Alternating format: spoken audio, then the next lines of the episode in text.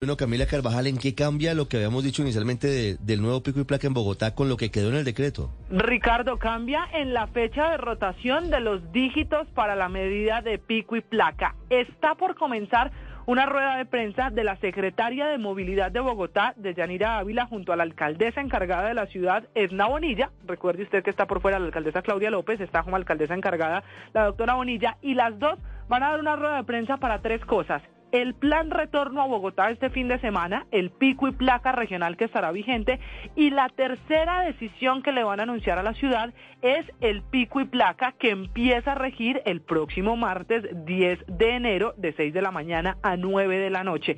Usted y los oyentes, Ricardo, deben saber que los números se mantienen, que los días pares en el calendario podrán circular placas terminadas en 1, 2, 3, 4 y 5 y los días impares 6, 7, 8 y 9 pero en ese momento, cuando se hizo el anuncio de esta rotación del pico y placa, la secretaria de Yanira Ávila había dicho que cada cuatro meses iba a rotar esa de esos dígitos, se iban a hacer modificaciones, pues en el decreto no quedó así, se confirma que la Secretaría de Movilidad va a hacer revisiones periódicas. Y dependiendo de lo que les arroje esa revisión, harán un informe técnico de cómo está aplicándose la medida, si está siendo efectiva para los trancones, para las vías en las que se están haciendo obras.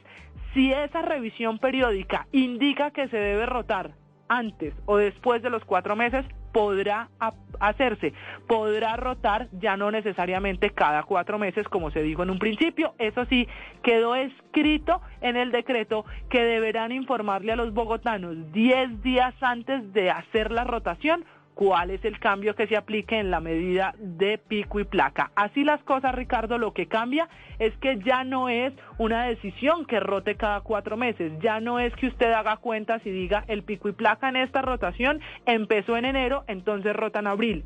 Va a rotar cada que la revisión periódica, la evaluación de la medida que haga la Secretaría de Movilidad arroje esa recomendación con el detalle que le cuento, avisándole a los bogotanos 10 días de anticipación. Pero eso es un poquito peor, ¿no, Camila? ¿No?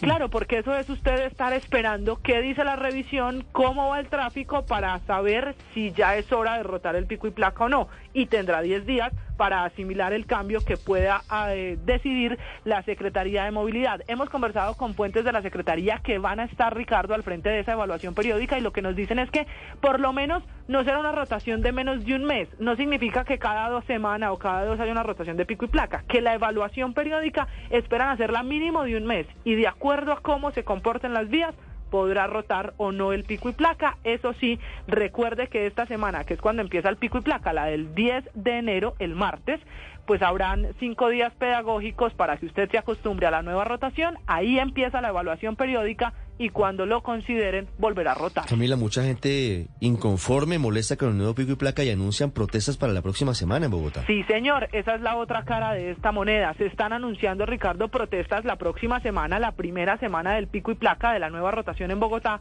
a propósito de la decisión que ha tomado la alcaldía y lo que nos cuentan quienes están convocando a estas movilizaciones que en su mayoría pues hacen parte de la sociedad civil, también de la academia y expertos en movilidad es que saldrán a las calles en vehículos particulares porque si a las motos les funcionó, salen a protestar, no tienen pico y placa, tienen descuento en el SOAT y no pagan peaje, es el momento de que protesten los vehículos particulares buscando también que se vuelva a pensar el pico y placa son por ahora, Ricardo, convocatorias, no descarta la alcaldía conversar con esos líderes. Uno de ellos es Alejandro Marín, que ha estado, Ricardo, pues muy pendiente de la rotación de pico y placa, una persona que es además experta en movilidad, que dice él, esa no es la manera para resolver los trancones y por eso están invitando a salir a la calle. ¿Qué tanta convocatoria logren? Las redes sociales lo dirán eh, de aquí a la próxima semana, que es la hora cero para esa movilización. El mal ejemplo cunde, les funcionan los eh, motociclistas, entonces van ahora a bloquear las vías algunos conductores de vehículo particular. Entonces, imagínese usted eh, en lo que estamos. Yo me asusto porque veo en el periódico El Espectador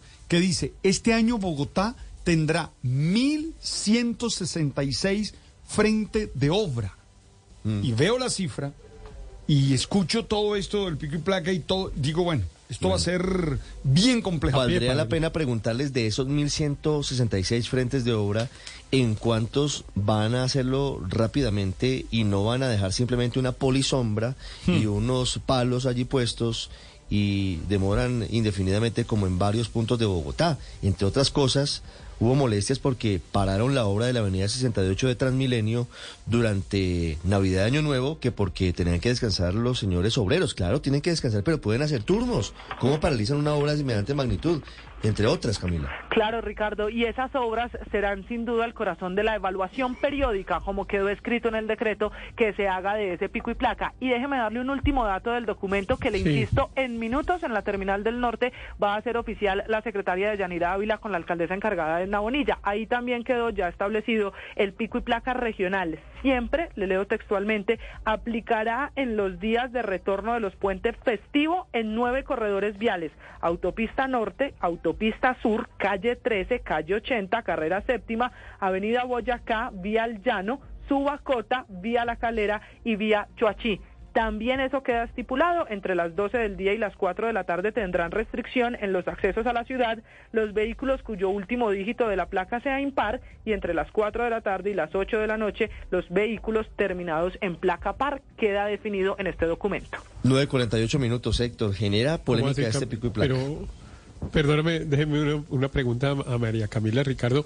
¿Cambiaron el pico y placa regional? Porque era al revés. Los, los primeros eran los pares. O sea, los que tenían que entrar temprano eran las placas pares. Le entendí al revés, pero puede ¿De 12 a 4?